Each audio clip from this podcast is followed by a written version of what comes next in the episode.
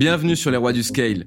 Je suis Thibault Louis et j'accompagne les dirigeants d'entreprise dans le développement de leur marque personnelle, notamment sur LinkedIn. Dans ce podcast, nous allons partir à la rencontre d'entrepreneurs pour lever le voile sur les meilleures techniques pour attirer des clients. Car soyons honnêtes, c'est vraiment là que ça se joue. Alors pose-toi tranquillement, détends-toi et tu vas voir, comme dirait le dentiste, il n'y a pas de raison que ça se passe bien. Salut à tous et bienvenue pour ce nouvel épisode des Rois du Scale. Aujourd'hui, c'est un nouvel épisode en duo avec le Roi du Scale JCK, Jean-Charles Curdali de JCK. Salut JCK. Salut Thibaut, c'est plaisir d'être là. Ouais, bah ouais, ouais, ouais. On était ensemble en Géorgie d'ailleurs hein, pour les auditeurs avec, euh, avec Jean-Charles. On a passé environ trois semaines, un mois ensemble avec d'autres créateurs de contenu comme Ulysse Lubin, Julia Guimbaud, euh, Kelly Payet, etc., etc. Donc c'était vraiment cool. Euh, et là, il se trouve que du coup, on, va enregistrer un podcast aujourd'hui. On va parler de quoi? On va parler de scale. On va parler de scaler en tant qu'individu. On va parler de startup versus solo business. On va parler aussi de philosophie parce que JCK, c'est un grand philosophe. Euh, donc, je te propose de commencer tout de suite comme si on n'avait pas parlé auparavant. Est-ce que tu peux m'expliquer ton parcours depuis le début de Fetch jusqu'à jusqu'à aujourd'hui et le périmètre de tes activités aujourd'hui? Ouais, carrément. Alors, j'ai monté une, euh, une startup qui s'appelle Fetch, donc comme tu disais, en, en 2015, qui était une, euh, un équivalent de Deliveroo pour que les gens comprennent facilement, spécialisé sur les villes entre 100 et 200 000 habitants, que j'avais créé à Nancy, ma ville d'origine. J'étais le CEO de cette boîte-là, j'avais plusieurs cofondateurs. Je l'ai développé pendant quasiment 4 années. Et j'ai vécu ben, voilà, le, le, schéma assez classique maintenant de euh, euh, tu développes, tu trouves ton product market fit, tu lèves des fonds. Euh, on a eu une trentaine d'employés. C'est une boîte qui a fait euh, environ 5 millions de chiffre d'affaires à, son, à son pic annuel. Et que j'ai fini par céder, alors une, pas une vente, une, une mauvaise session en deux temps, en 2018.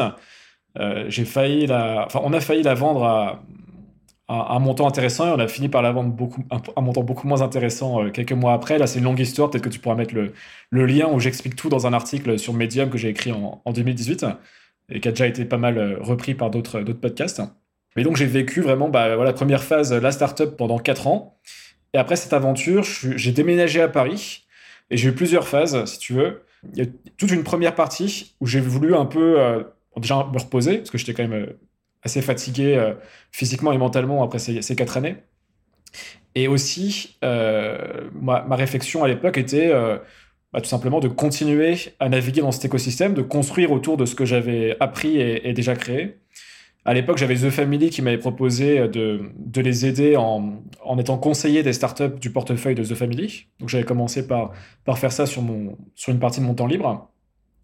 En parallèle, j'avais lancé un podcast où j'interviewais des, euh, des gens de tous les milieux. Je suis quelqu'un qui s'intéresse à, plein de choses, bien au-delà de, du business et des startups. Donc j'avais, rencontré des, gens dans différents domaines. Et quelques mois après, donc là on est euh, début 2019, j'avais eu l'opportunité de, co-créer un fonds d'investissement avec un, un investisseur euh, parisien qui avait une vingtaine d'expériences dans le VC et qui, avec qui j'avais super bien fité après plusieurs rencontres. D'ailleurs, c'était une mise en relation de, de de, de The Family à l'époque à cette époque-là, du coup, je suis parti sur un, projet qui était de créer mon fonds et des assets pour pouvoir me développer et, créer une marque autour de ça, qui était euh, des podcasts, dont un qui était assez connu à l'époque, qui s'appelle toujours d'ailleurs, qui existe encore, euh, Dans la tête d'un VC, que j'ai créé en, 2019, et ensuite son petit frère, euh, Dans la tête d'un CEO, où j'étais interviewé des, bah, CEO de startups. Donc j'en avais un, c'était les VC, l'autre c'était les CEO. Une semaine sur deux, j'alternais. Et ces podcasts-là m'ont donné pas mal de visibilité à l'époque, ils étaient assez, assez écoutés. En parallèle, j'avais aussi ma, newsletter que j'ai, lancée euh, à peu près à la même époque, fin 2018, début 2019, où là, c'était vraiment plus au début juste des, réflexions que je partageais, des, liens que, sur des, articles, des vidéos, des podcasts que j'avais aimés, euh, qui n'avaient pas forcément vocation business à la base. Donc j'avais ces différentes activités. J'ai aussi créé un, un, fonds un, un club d'investissement en 2019 qui s'appelait First Ticket Capital, qui me permettait de justement de voir dans la, dans la vraie vie si ça me plaisait d'être investisseur, au-delà de faire des interviews avec des investisseurs. Tout ça pour me rendre compte euh, que, euh, au bout de six mois, que c'était pas forcément la voie que je voulais prendre, un petit peu avant le Covid, on va dire, donc euh, fin 2019, début 2020. Je me suis rendu compte que je n'avais pas forcément envie d'être investisseur à temps plein, en tout cas en tant que VC, parce que bah, pour plein de raisons, peut-être qu'on pourra développer après, mais en, tout cas, je me suis rendu compte que je voulais faire d'autres choses. Et arrivé le moment, tu vois, où il y a eu vraiment ce carrefour entre euh, startup et solo, soloprenariat, on va dire, euh, solo business. pendant le premier confinement, où je continuais à chercher des idées, des opportunités de, de, start-up. Euh, d'ailleurs, ce qui me ressemble pas trop, parce que normalement, pour moi, une start-up et l'entrepreneuriat, c'est plus quelque chose qu'on fait en prenant une industrie qui nous tient, et un problème qui nous tient vraiment à cœur, et après, on cherche une solution pour résoudre le problème qui nous tient à cœur. Et j'avais un peu réinversé le truc, comme si j'étais devenu un peu à l'époque un espèce de professionnel de la start-up, et j'essayais un peu de d'ingénieriser un petit peu tout ça. Donc j'ai eu un peu ce dilemme pendant le confinement. Et finalement, c'est là où j'ai choisi, en fait, si tu veux, de lâcher, euh, euh, pour un temps en tout cas, euh, même si je pense que ça, ça, risque de durer encore un, bon moment, le fait de monter une startup, d'enlever un petit peu cette envie. parce que je me rendais compte qu'en fait, les, les, raisons qui me poussaient à vouloir monter une startup n'étaient pas bonnes. C'était de vouloir prouver des choses, de, de rechercher une forme de sécurité financière, de gagner beaucoup d'argent d'un coup, tu vois, ce, que la startup permet potentiellement quand, elle réussit. Bref, il y avait plein de mauvaises raisons qui faisaient que je voulais monter une startup. Et en parallèle de ça, j'avais commencé à créer une activité de, consulting et après de coaching. Et du coup, je me suis dit que j'allais continuer plutôt à, me développer là-dessus. Donc voilà, j'ai encore d'autres choses que je pourrais dire, mais en tout cas, c'est là où a commencé vraiment le début de mon, mon activité de solo business. Et aujourd'hui, donc, je développe euh, donc, une activité de coaching, une newsletter euh, que je publie toutes les semaines qui m'aide à développer l'activité, et une chaîne YouTube que j'ai lancée récemment, là où je parle beaucoup plus de philosophie, d'exploration de mode de vie et, de, et d'idées, qui servira indirectement mon, mon coaching plus tard. Ouais, ouais, bah, hyper intéressant. Alors là, tu as dit pas mal de trucs, mais euh, je reviens sur les, les avant-dernières dernières choses que tu m'as dit. Startup, c'était parce que tu avais envie, donc c'était une mauvaise raison, notamment gagner beaucoup d'argent. Il y, a quand même il y a quand même beaucoup de gens, même quand ils lèvent des fonds, ils se payent pas il faut vraiment que ton, ta startup, elle scale à fond pour que tu puisses, euh, et que tu te fasses racheter des parts pour que ça puisse fonctionner. Ça, c'est la première chose. La deuxième chose, tu m'as dit, je voulais, euh, je voulais impressionner, euh, enfin, tu voulais impressionner qui, en fait? C'était quoi le, le, truc du startup? C'est le, le statut du CEO, c'est ça? Alors, je me suis mal exprimé parce que j'ai voulu essayer d'être concis et au final, je mieux. J'aime mieux d'habitude prendre le temps de vraiment expliquer, donc c'est bien que tu me permets d'expliquer. Ce que, ce que je voulais dire, en fait, c'était prouver à moi-même en priorité déjà que je pouvais aller encore plus loin que ce que j'avais déjà fait avec Fetch. Sauf que la raison pour laquelle j'avais créé Fetch à la base était de me prouver et d'apprendre rapidement en fait ce que la startup permet en fait d'avoir une progression rapide, euh, une learning curve, tu vois, qui est, que je trouvais cool, tu vois, dans cet univers des startups, euh, par la nature en fait de l'activité du modèle startup qui t'oblige à apprendre très vite. Et ça, je l'avais déjà eu. Donc au final, j'avais oublié un petit peu les raisons initiales et je m'étais un peu perdu dans des, dans des raisons, effectivement, de vouloir peut-être prouver que je pouvais aller encore plus loin à moi-même et peut-être à certaines personnes.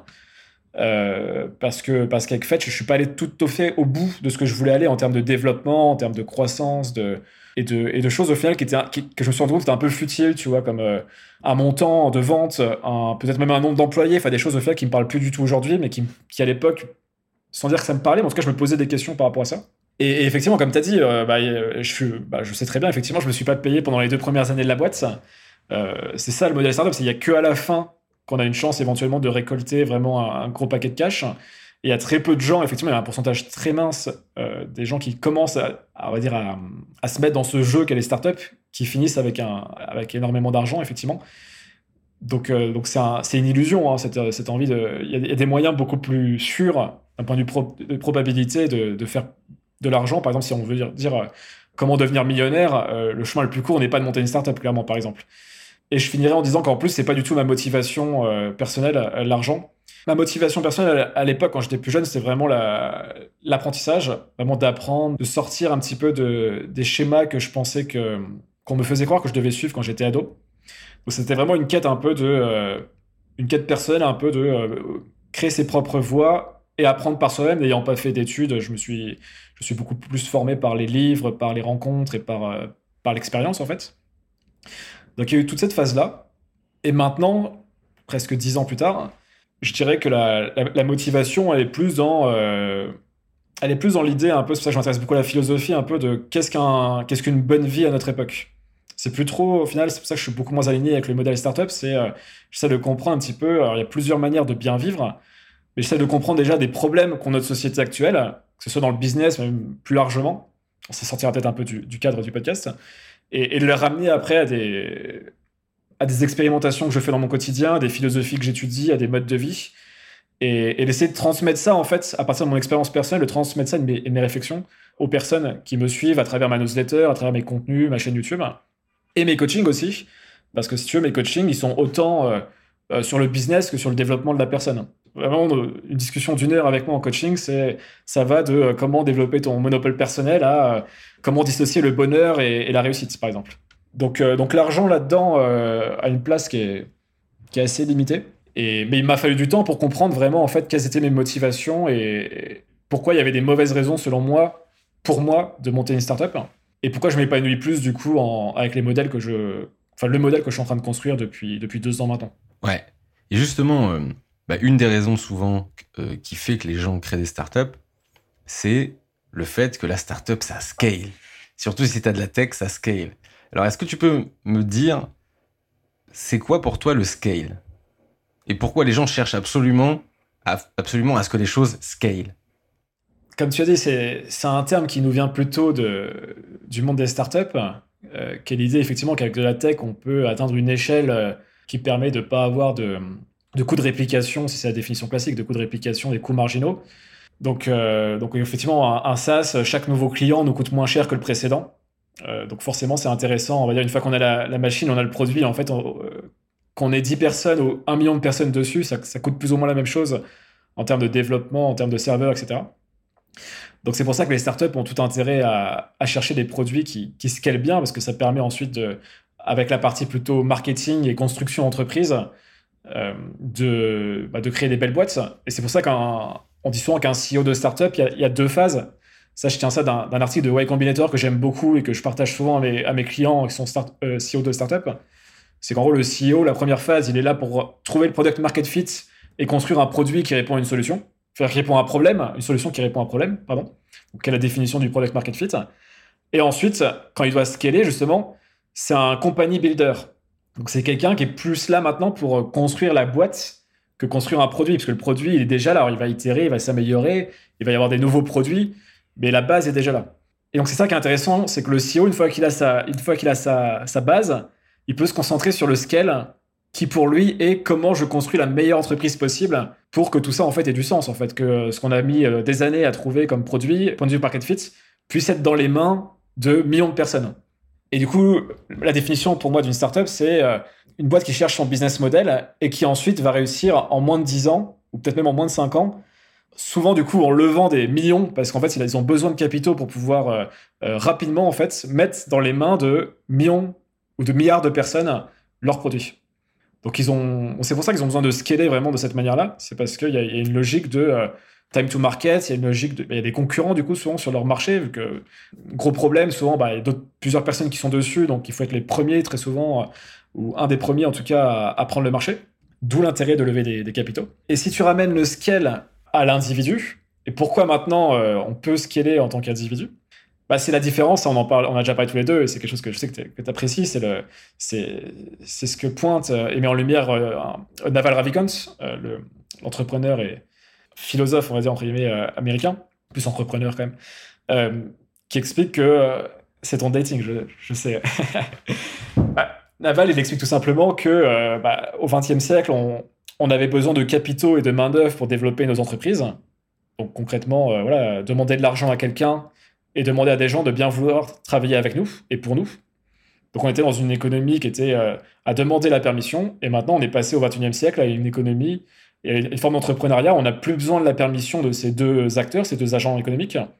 Et, maintenant, pourquoi on, peut se le permettre de ne plus passer par eux? C'est parce que le code et les médias, donc euh, médias c'est la création de contenu, nous permettent d'avoir un levier et un, un, scale du coup qui est infini grâce notamment à Internet. Et on a toute une architecture qui s'est construite ces dix dernières années pour aider les gens comme toi, les gens comme moi, à justement pouvoir, euh, en fait, sans avoir besoin de beaucoup de ressources euh, financières ou humaines, à atteindre des échelles euh, incroyables. Et d'ailleurs, c'est complètement fou parce que même, même sur les 3-4 dernières années, ça a énormément évolué. Quand je revois, par exemple, même pour une startup, comment moi j'ai monté ma, ma startup en 2015, il y a des outils que j'aurais tellement aimé avoir en, en 2015 qui n'existaient pas. Euh, ne serait-ce Adalo, par exemple, pour construire des apps, tu vois, moi j'ai galéré à construire mon app euh, sur Fetch, et, alors que maintenant, ça devient entre guillemets facile pour un non-développeur de construire une app. Je, suis revenu sur le côté startup et sur le côté euh, solopreneur. En fait, le, scale était quasiment inaccessible il y a ne serait-ce que 10 ans, et maintenant, il est possible. Ce qui fait qu'on voit de plus en plus de gens, en fait, et de jeunes qui passent d'un modèle qui était un modèle startup qu'ils auraient fait s'ils avaient commencé comme moi, par exemple, il y a, il y a 7-8 ans à s'intéresser à l'entrepreneuriat. Ils auraient plutôt monté une startup. Et en 2021, il y a ce nouveau paradigme, ce nouveau modèle du solopreneur qui leverage le code et le média. Et c'est beaucoup plus clair, on a beaucoup plus d'exemples, on a beaucoup plus d'outils, on a beaucoup plus de, ouais, de, modèles, en fait, qui nous montrent qu'on peut, on peut prendre cette voie. Donc, il y a des jeunes entrepreneurs qui, qui se lancent là-dessus. Ce qui était beaucoup moins vrai il y a, il y a, il y a 10 ans. Ouais, ouais, ouais. Est-ce que là, tu as dit plein de choses. Alors, je sais pas. Déjà, on va reprendre sur ce que tu as dit sur Paul Graham. Alors, parce que je, reviens un peu en arrière, hein, mais sur le Y Combinator. Donc, ce qu'il faut comprendre, c'est, ouais, pour les auditeurs, le Y Combinator, qu'est-ce que c'est?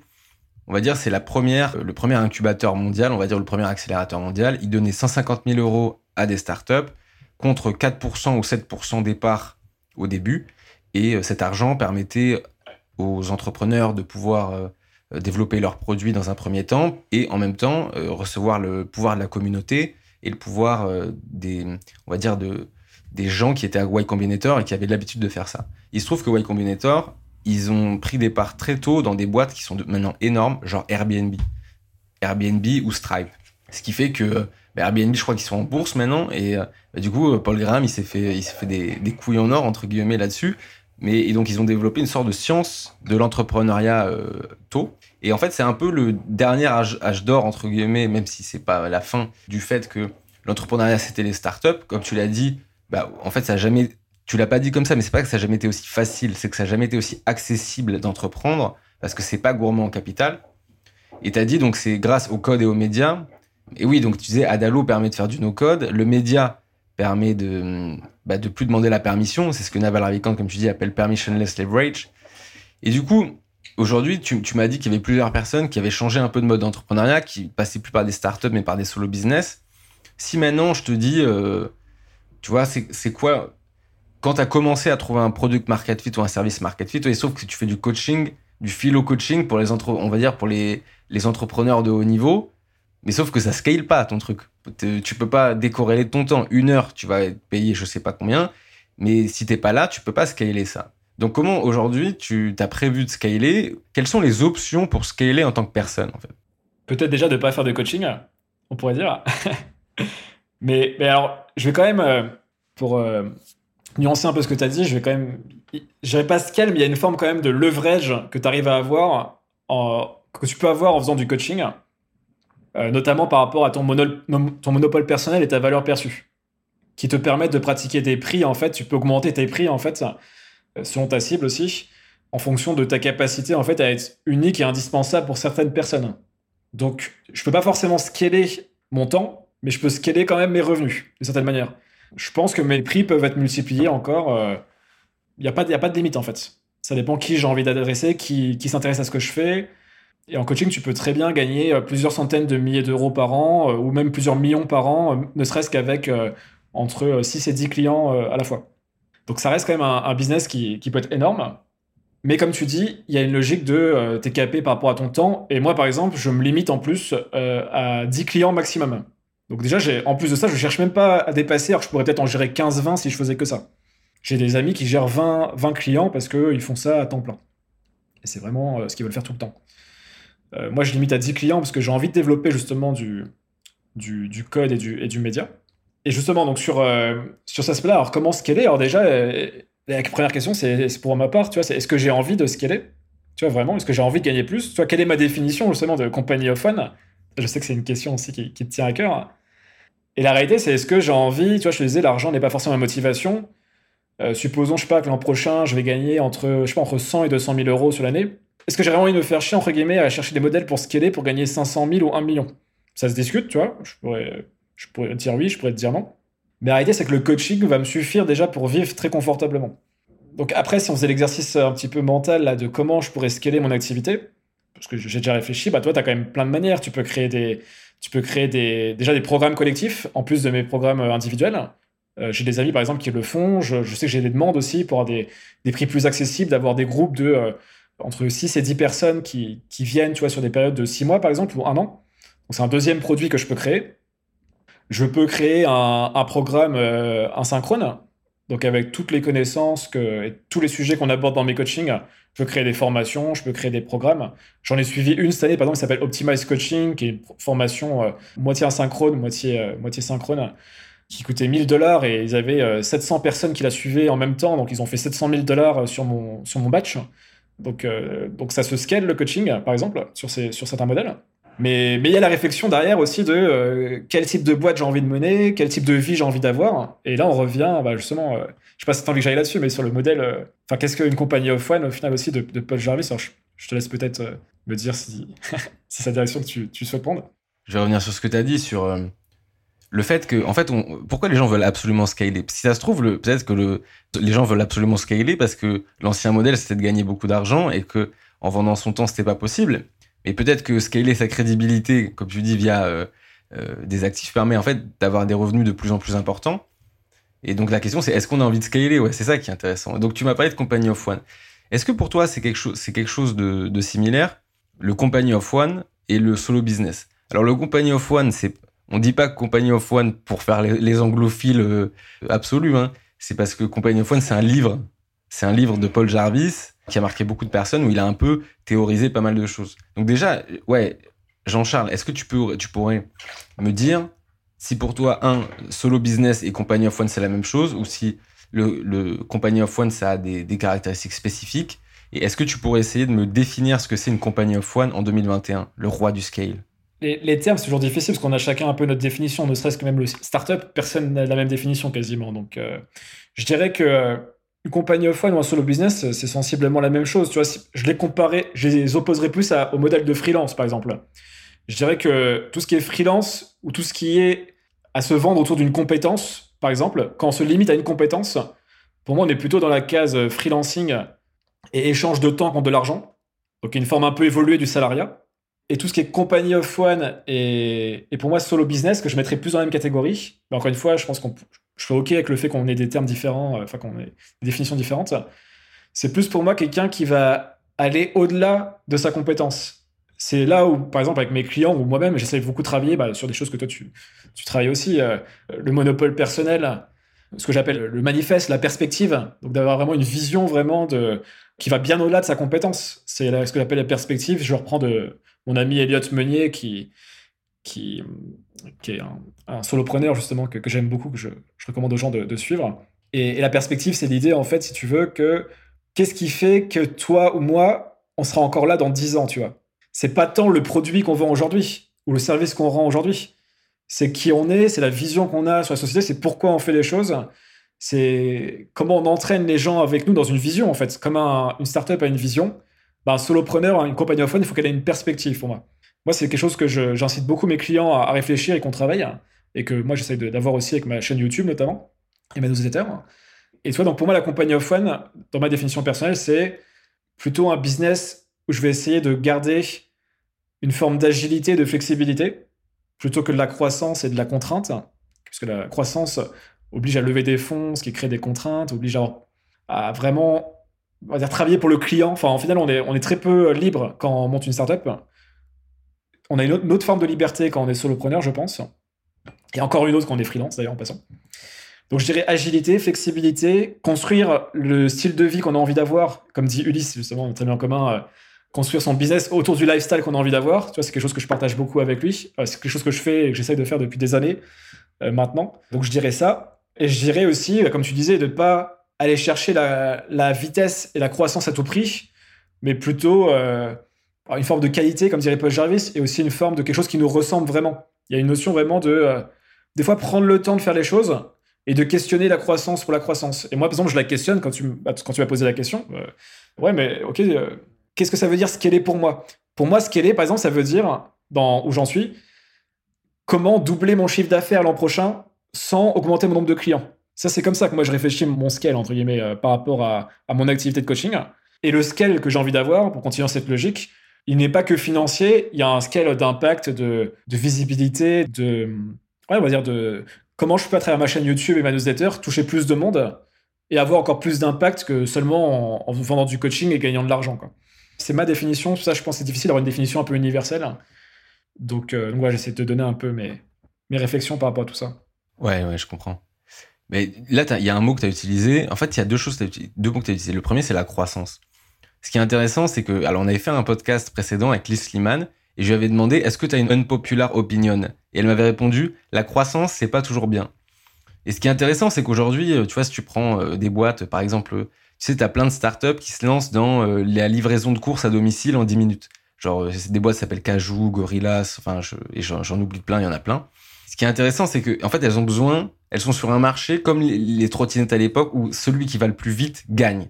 Donc c'est soit le first mover. C'est le marché que j'avais avec Fetch, hein. c'est le marché de la food delivery aussi. C'est ces marchés de winner takes all où il faut lever énormément de capitaux et en fait ils n'ont pas le choix ces gens-là. Ouais, ouais. Mais en fait c'est ça. Alors en fait le truc c'est que winner takes all, ça veut dire qu'il y a un winner. Ça veut dire qu'en fait si tu as un winner, c'est que tu as une compétition. Tu vois, et en fait c'est le fait de se dire qu'on est toujours en compétition, en compétition, que euh, tu vois, on peut se faire bouffer par la compétition. Et en fait, il y a des startups, elles se mettent automatiquement dans une position où elles vont gagner ou perdre. Et le truc, c'est que par rapport à ça, par rapport à la croissance, c'est on se dit celui qui grossit, celui qui grossit le plus vite, le mieux, etc., il gagne.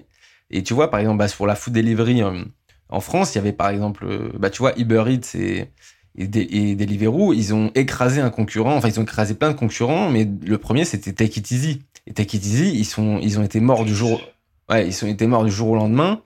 Et euh, moi, j'utilisais Take It Easy, et un jour, la plateforme, elle, elle a fermé. Je me disais, ah bon, mais tout le monde m'a parlé de ce truc. Et le truc, c'est la croissance. Et, la, et donc, la croissance et le deuxième terme, la compétition. Et ce que j'aime bien, c'est, bah, dans Compagnie One, il dit que, même c'est démontré par les chiffres, que la croissance, c'est pas toujours. Parfois, c'est même pas le bon, la bonne manière de faire. Tu sais, il utilisait euh, une, un, gars ou une femme qui faisait des, des espèces de cultures, des choses comme ça. Et euh, en fait, elle avait d'abord son business, et ensuite elle est sortie de son business. Pardon, elle était salariée, elle a fait son business de sculpture. Petit à petit, euh, elle est sortie de son business, elle a été euh, toute seule, elle a eu de plus en plus euh, de commandes, etc. Et le truc, c'est qu'en fait, après, elle a eu plein de gens, des célébrités qui lui ont demandé des sculptures. Et donc, en fait, à un moment, elle a eu plein de sollicitations et les gens lui disaient Ah ben, tu vas, trouve-moi un moyen d'industrialiser ça. Sauf que ce que les gens cherchaient, c'était le côté unique de toutes ces pièces en, en, sculpture. Donc, en fait, si elle commençait à industrialiser ça, elle perdait, elle perdait le, le fil. Et je crois que quelqu'un a eu la même idée, le même truc, mais a essayé d'industrialiser. Donc au début, il a gagné plus d'argent, il a fait plus de trucs, à la fin, il s'est craché. Et en fait, il est venu, il a, grand, il, a grandi et il est reparti le cul aussi vite qu'il était arrivé. Pendant que l'autre, elle continuait à faire ses petites sculptures, tu vois, elle faisait ses trucs, elle n'était pas forcément en croissance, mais le truc était rentable, le truc était steady pendant des, dizaines d'années. Et au, et au, final, en fait, il y a un côté presque en compagnie of one, t'es intouchable. Et c'est presque créer ton propre marché de une personne ou de une entreprise. Tu as parlé du monopole personnel, on va en revenir. Mais si tu reviens, par exemple, moi, mon coiffeur, euh, il n'est pas en compétition avec, euh, avec d'autres, avec moi. Parce que les coiffeurs, ils m'ont tous loupé. Et un jour, il y a un mec qui m'a fait une bonne coiffure. Je suis retourné deux mois après, il m'a refait une bonne coiffure.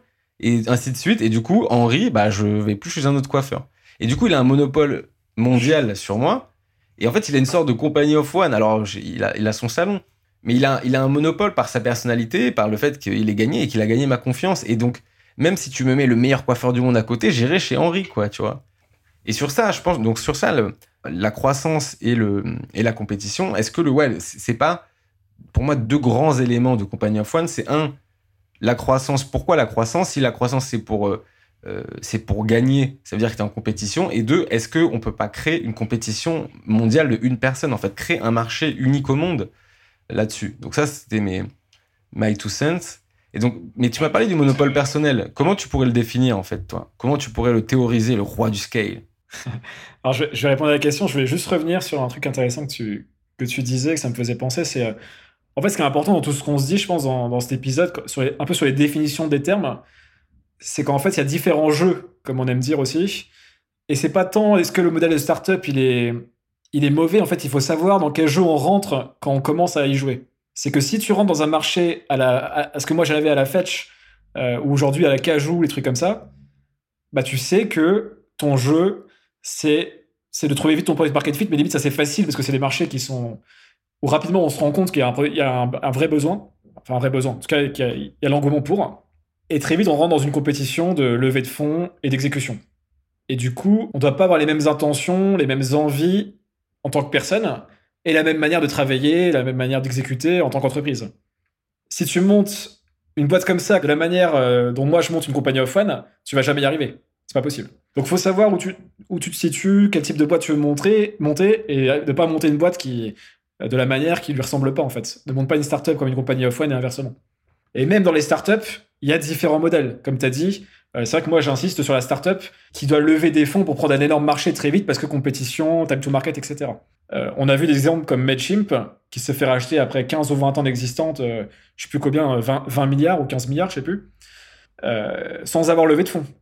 Donc, et pourtant, ils sont sur un marché hyper concurrentiel qui est quand même le provider d'email. Mais par leur historique, leur style, enfin, plein de raisons, ils ont réussi à, avoir sur un marché hyper compétitif une énorme valorisation et faire une énorme vente sans jamais lever de fonds. Donc il y a différents, même dans, rien que dans les startups, il y a déjà plein de choses déjà à étudier. Bon voilà, j'arrête cette parenthèse, mais c'était pour remettre en perspective et se dire, voilà, choisir un peu le modèle dans lequel on a envie d'être, justement en partant plutôt du style de vie qu'on a envie d'avoir, et de bien comprendre du coup les, les tenants et aboutissants de chaque modèle. Ça c'est hyper important, et c'est des choses qu'on ne savait pas faire il y a 10 ans parce qu'on n'avait pas encore de recul.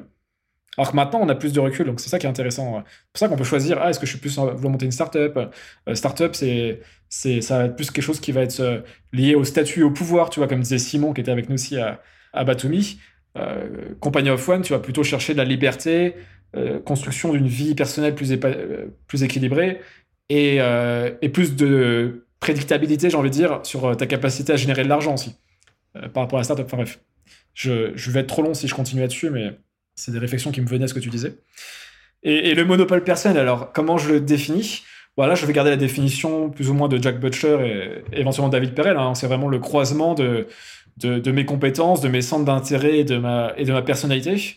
Et c'est ce que j'essaie de mettre dans mon, ce que j'essaie de mettre de plus en plus en avant dans mon coaching, c'est de croiser bah, mes compétences et mon historique euh, business autant en tant que CEO et solopreneur avec mes centres d'intérêt autour de la philosophie et de la psychologie partir de ça plutôt que de partir du développement personnel, par exemple, ou du life coaching ou des choses comme ça qui m'intéressent moins. Moi, c'est plus vraiment philo et, psycho. Et, avec, du coup, bah, ma personnalité, euh, euh, mon angle, le fait que je lise beaucoup de livres, tu vois, vraiment mettre tout ce que je suis vraiment dans, mon activité, dans mon coaching et dans mes contenus. Et, ce qui fait que j'aimerais, en tout cas, euh, si c'est pas déjà le cas, que, bah, que les gens, quand ils viennent me voir, bah, ils viennent pas parce qu'ils veulent un coach, parce qu'ils veulent que ce soit moi qui les coach. Vraiment, quoi. Enfin, ce qui est un peu le cas déjà aujourd'hui, en fait, parce que mes clients viennent de ma newsletter euh, principalement. Ils viennent parce que c'est moi entre guillemets, parce que c'est euh, la marque que je me suis créée autour de autour de ça, autour de mes valeurs, autour de euh, ma perspective, mes centres d'intérêt, etc. Ouais, ouais. Mais ça, c'est un truc incroyable avec le monopole personnel, c'est parce qu'en fait, on, croit toujours, les, les, personnes à qui on peut parler du monopole personnel, et moi le premier, peuvent toujours penser que c'est une notion un peu prétentieuse, tu vois, de se dire Comment ça Comment je vais trouver euh, un ensemble d'intersections d'éléments, comme tu as dit, donc c'est euh, intersection sur ses compétences, sa curiosité infinie et sa personnalité. Et des gens se disent ah bon et à la fin quand tu fais ça t'es unique au monde et il y a des gens ils veulent venir que pour toi. Et c'est en fait c'est fou de se dire ça. Mais c'est ils veulent pas forcément. Le truc c'est qu'ils viennent pas parce que t'es le meilleur ou la meilleure. Ils viennent parce que t'es leur meilleur. Parce que peut-être que c'est parce que tu les fais rire, peut-être parce que c'est parce que tu les fais pleurer. Euh, et on sait pas en fait. Et c'est ça qui, qui est assez incroyable. Et c'est que il y a même des gens qui, juste par leur, leur côté artisanal, leur côté calme ou leur côté bordélique, peuvent rassurer des gens, quoi. C'est un peu le truc, bah, si tu veux une agence de pub, tu, tu peux aller choisir Avas, oui, ça va être les plus gros, ça va être les plus chers, mais tu peux aussi choisir un freelance euh, sur ton sujet et parce que tu l'aimes bien et que ça va, ça va aller vite, quoi. Donc là-dessus, euh, moi, je te, je te, rejoins et ce monopole personnel, il suffit pas de le trouver, il faut aussi le décliner par du média et ça, moi, si on m'avait expliqué tous ces concepts-là quand j'étais étudiant, mais laisse tomber comment j'aurais eu une approche complètement différente. Parce que je reviens sur un truc que tu as dit avant. Tu as dit, c'est un jeu de statut. Il n'y a pas un jeu de statut qui est meilleur l'un que l'autre. Il faut juste savoir dans quoi tu t'embarques. Et en fait, c'est ça le truc. C'est que quand tu fais une startup, tu vas peut-être lever des fonds, tu vas peut-être lever une fois, deux fois, série A, série B, série D, tu mais à tout moment, tu peux te cracher parce que tu connais pas les réglementations, tu peux faire un burn-out, etc. Et tu peux y laisser ta, santé, alors je vais pas dire ta vie, mais tu peux y laisser beaucoup de plumes, quoi. Le truc, c'est que le jeu... Tu peux, te faire, tu peux te faire virer de ta boîte aussi. Euh, ouais, bah ouais. Tu peux te faire, plein de choses. Ouais, et, ouais, mais c'est ça. Et le truc, c'est qu'il faut savoir dans quoi tu t'embarques. C'est qu'en fait, tu t'embarques dans un truc entre guillemets risqué où tu peux ressortir avec le cul à l'air et, rien à part une belle aventure, voire euh, enfin ou, la santé en moins. Mais le truc c'est que au moins tu sais que c'est un jeu qui est infini et qu'à la fin, il y a une chance euh, minime de, faire un truc incroyable à la Amazon, ou même sans en aller au-delà, hein, tu peux faire, euh, tu vois, une boîte comme euh, Spotify ou des choses comme ça et ressortir.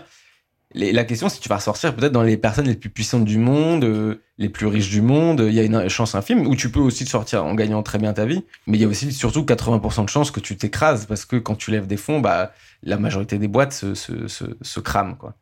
Le truc, c'est que donc L'incentive haut est énorme.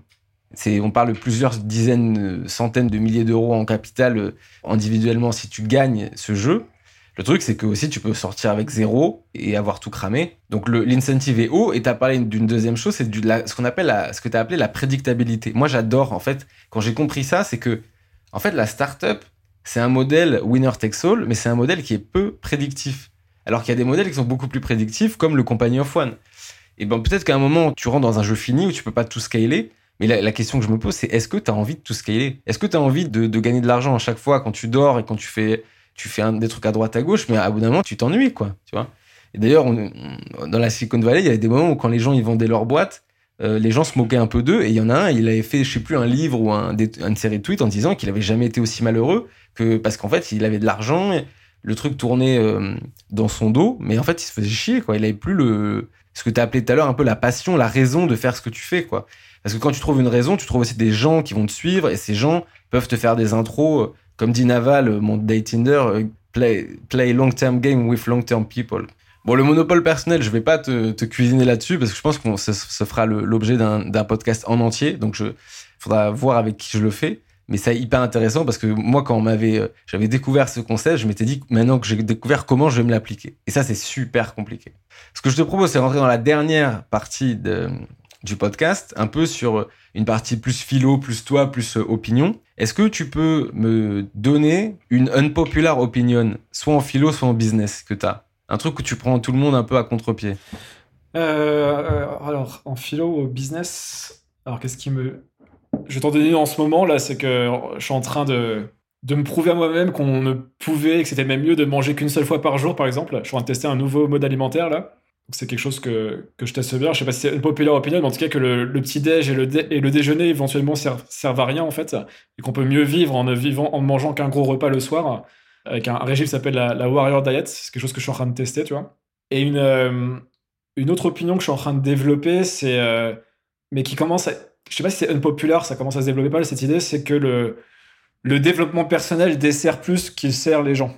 Et plus j'approfondis la philosophie, plus je me rends compte en fait du problème du développement personnel, qui rend plus malheureux et, déséquilibré les gens que l'inverse au final. Alors que pendant longtemps, on a poussé le dev perso comme le saint graal, euh, la chose qu'il fallait étudier et pratiquer pour vivre, pour bien vivre. Et du coup, c'est ce que je vais essayer de démontrer avec ma, chaîne YouTube notamment. Euh, c'est une de mes thématiques, c'est euh, un petit peu le, les mots de notre société qui sont liés à, à comment la société est pensée.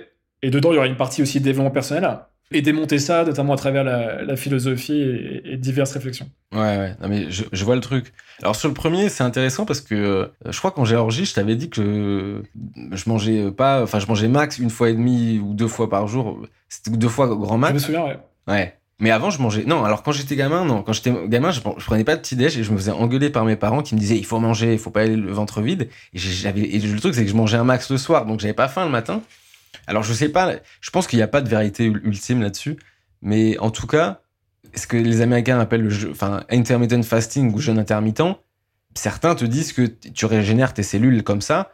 Après, d'autres, personnes qui font du, qui veulent se muscler un max te diraient que tu fais, tu perds de la fonte musculaire. Je sais pas. En tout cas, le truc, c'est que je me rends compte euh, parfois que quand je mange le midi, et eh ben ensuite je mets une heure et demie à m'en remettre, quoi, euh, tu vois. Donc, euh, donc moi, je, te rejoins. Et sur la deuxième, le dev perso, bah, je vois très bien. C'est, tu vois, le, la différence qu'il y avait entre des. Tu sais, quand tu voulais un peu passer à une autre échelle, entre des bouquins, par exemple, de Tony Robbins, qui étaient encore pour moi du dev perso, et des bouquins qui sont pour moi beaucoup plus authentiques, beaucoup plus précis, beaucoup moins gourou, comme euh, du Naval Ravikant ou du Jack Butcher, où tu as l'impression que c'est plus tes potes, et que, tu vois, Tony Robbins, c'est plus un, bah, un gourou, quoi. Et ben j'ai l'impression que c'est deux approches différentes. Alors, je sais pas si c'est ça, si je suis dans le bon par rapport à ta unpopular opinion, mais est-ce qu'on se rapproche un peu de ça? Alors, toi, tu le prends d'un point de vue plus business, je suis d'accord avec toi à 100%. Moi, je le parlais plus d'un point de vue euh, comment mener sa vie, qu'est-ce qui va vous rendre, euh, qu'est-ce qui va vous épanouir, vous rendre potentiellement heureux. Et en fait, il, pousse des idées. Alors, je te donne un exemple, ce sera plus concret. C'est cette idée que, en fait, la réussite ne dépend que de nous. Visualisation, euh, réfléchis, euh, hustle aussi, à côté un peu. Si tu réussis pas, c'est de ta faute, tu vois, dans le dev perso, à ce côté, mets les choses en place, fais bien, et rien pourra t'arriver. euh, euh, tout ce qui est abondance, il y a plein. C'est un peu entre la spiritualité le dev perso. Il y a plein de choses qui nous donnent l'impression que si tu n'y arrives pas dans la vie, si malheureusement ta levée de fonds se fait pas, euh, si tu te prends un train ou je sais pas quoi, c'est de ta faute. Alors que la réalité, c'est que le, c'est ça que tu apprends dans la philosophie, c'est que, et c'est ce que dit très bien Mark Manson, qui fait la philosophie un peu pop, pop philosophie, on va dire, c'est en fait, non, diminuez vos attentes. Vous pouvez être ambitieux, mais diminuez, vos attentes parce que la réalité, c'est qu'on ne contrôle pas grand chose sur cette euh, foutue planète, entre guillemets. hein. Il y a plein de choses qui peuvent arriver, et, c'est pas parce que tu visualises ou parce que tu te donnes tous les moyens pour réussir que tu vas forcément réussir. Donc plutôt, donne-toi les moyens de réussir, c'est ce que va t'enseigner aussi la philosophie, c'est, agir avec vertu, avec excellence, par exemple, ce que promouvoir le stoïcisme. Mais attends-toi quand même à ce que ça soit possible que la destination que tu as envie d'atteindre, tu ne l'atteignes jamais. Mais par contre, trouve ton bonheur dans le fait d'essayer de l'atteindre, cette destination. Alors que le dev perso va te dire, tu vas l'atteindre, cette destination, si tu payes mon séminaire à 10 000 balles, t'inquiète, tu vas l'atteindre. C'est pour ça que ça vend, parce que les gens veulent le résultat, les gens veulent les thunes, les gens veulent le succès, les gens veulent euh, le corps euh, sexy, etc. Ils veulent le résultat. Ils veulent pas le chemin, ils veulent pas l'épanouissement. Et, et du coup, le dev perso joue beaucoup là-dessus. Sur tu vas y arriver, et par contre, si tu n'y arrives pas, c'est pas de la faute du, mec, c'est de ta faute parce que t'as pas respecté les principes. T'as pas, c'est jamais la faute de, de ce qu'on appelle la fortune, ce qui est un peu le, enfin, ce qu'on pourrait dire un peu le, le- ce qui est autour de nous, quoi, ce qui peut arriver, les événements, le, hasard, le, signe noir, tu vois, si tu prends du talent, tu les, les, probabilités, en fait. C'est qu'il d'un point de vue de probabilité, tu peux donner le meilleur de toi, il y a toujours une part de probabilité que, que tu n'y arrives pas. Alors, tu as une partie que tu as en ton contrôle, tes actions, tes pensées, mais tout le reste, les événements, tu maîtrises euh, qu'une partie d'entre eux. Enfin bref, là j'ai simplifié, mais c'est un peu cette idée en tout cas. Non, mais c'est intéressant parce qu'en même temps, quand on- parlait tout à l'heure, je, réfléchissais à ça par rapport à ce que disait donc Naval Ravikant, Monday Tinder, où il disait, euh, enfin en gros, c'est, bah, il y a rien de neuf, mais c'est bien adapté au monde moderne. C'est, en gros, si tu veux être heureux, il vaut mieux réduire ses désirs et stagner que augmenter, enfin que qu'être plus ambitieux et augmenter, euh, on, on va dire, ses acquisitions, quoi. Et ça, c'est, hyper important. C'est le truc, c'est que tu en veux toujours plus. Et c'est vrai que ben moi, par exemple, j'ai toujours voulu être entrepreneur, et maintenant que je le suis, je me plains, tu vois. Je me plains des taxes, je me plains de ci, de ça, alors que, putain, mais je suis entrepreneur, quoi. Et avant, j'étais salarié, donc ça, c'est cool. Mais le truc, c'est que maintenant, tu veux gagner plus d'argent, tu veux gagner plus de ci, plus de ça, euh, en oubliant, en fait, euh, ouais, de savourer, le, en fait, le chemin et, la bataille. Donc, sur ça, je te, je te rejoins complètement. Et je vais te poser une dernière question, enfin, une dernière question, une dernière question de podcast. C'est quoi tes meilleures ressources sur tout, en fait? Qu'est-ce que tu préfères comme ressource? Qu'est-ce qui t'a modifié ta vision? Qu'est-ce qui t'a aidé? Qu'est-ce que tu conseilles aux gens? Euh, ouais, plutôt, plutôt business du coup? Ouais, plutôt business, bi- business et philo, allez. Soyons fous. Salade tomate oignon. Gros kebab. Euh, alors, euh, c'est toujours difficile. euh, alors moi, c'est plus les livres, hein, clairement. je suis un passionné de, de bouquins. Je vais te donner un, des derniers livres qui m'a marqué, que je conseille vraiment à tous, qui est un de mes entrepreneurs favoris, mais qui est devenu plus un philosophe, mais encore beaucoup plus loin que, Naval pour le coup. S'appelle Derek Sivers, l'entrepreneur. Euh, il est connu notamment pour son modèle mental du ailier or no, quand on doit décider si on veut faire quelque chose ou pas.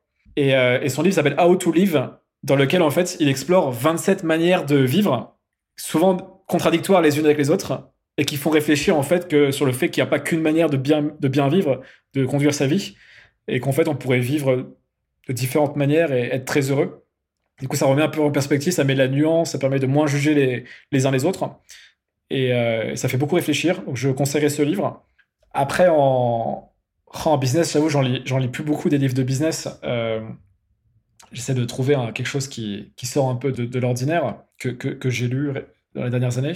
Là, je t'avoue, en business, il n'y a a pas grand-chose qui me vient. Il faudrait, faudrait que je réfléchisse plus.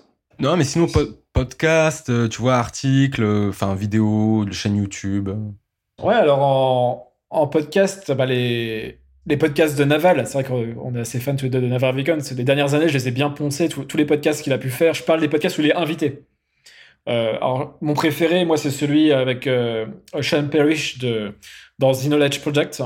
Shane Parrish, qui est le fondateur de, de Farnham Street. donc ça parle beaucoup de modèles mentaux et tout. Moi, c'est quelque chose que j'aime bien. Donc, je sais que toi, t'aimes bien celui avec Joe Rogan, qui est, très bon aussi.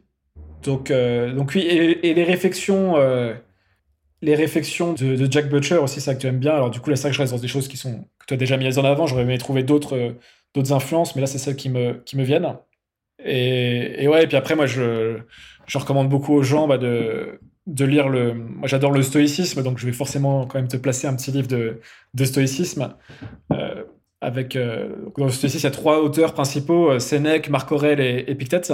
Moi, je conseillerais. c'est via Sénèque que je suis rentré dans le stoïcisme, et je conseillerais sur la brièveté de la vie qui nous fait réfléchir sur notre, notre rapport au temps. Et je pense que ça peut pas mal aider les entrepreneurs à justement se poser des bonnes questions sur quel type de boîte ils ont envie de monter, quel type de vie ils ont envie d'avoir, et, prendre en compte la valeur de leur temps et pas seulement la partie, la facette argent euh, de, leur, euh, de leur vie. Donc sur la brièveté de la vie de Sénèque, c'est 60 pages. C'est un petit bijou que moi je lis au moins deux fois par an depuis des années. C'est une belle manière de, de clore le podcast. Si, euh, si les gens veulent t'aider, euh, ils veulent te contacter, qu'est-ce qu'ils font? Est-ce qu'il faut qu'ils s'abonnent quelque part? Est-ce qu'il faut qu'ils t'écrivent? Euh, Comment ils peuvent? Bah, Idéalement, c'est s'inscrire à, ma newsletter, qui est accessible via mon, mon site, jean-charles-curdali.com.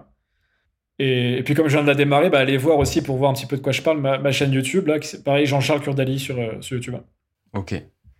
Eh, écoute, merci beaucoup, JCK, le, roi, le premier ministre du scale, l'intendant du scale.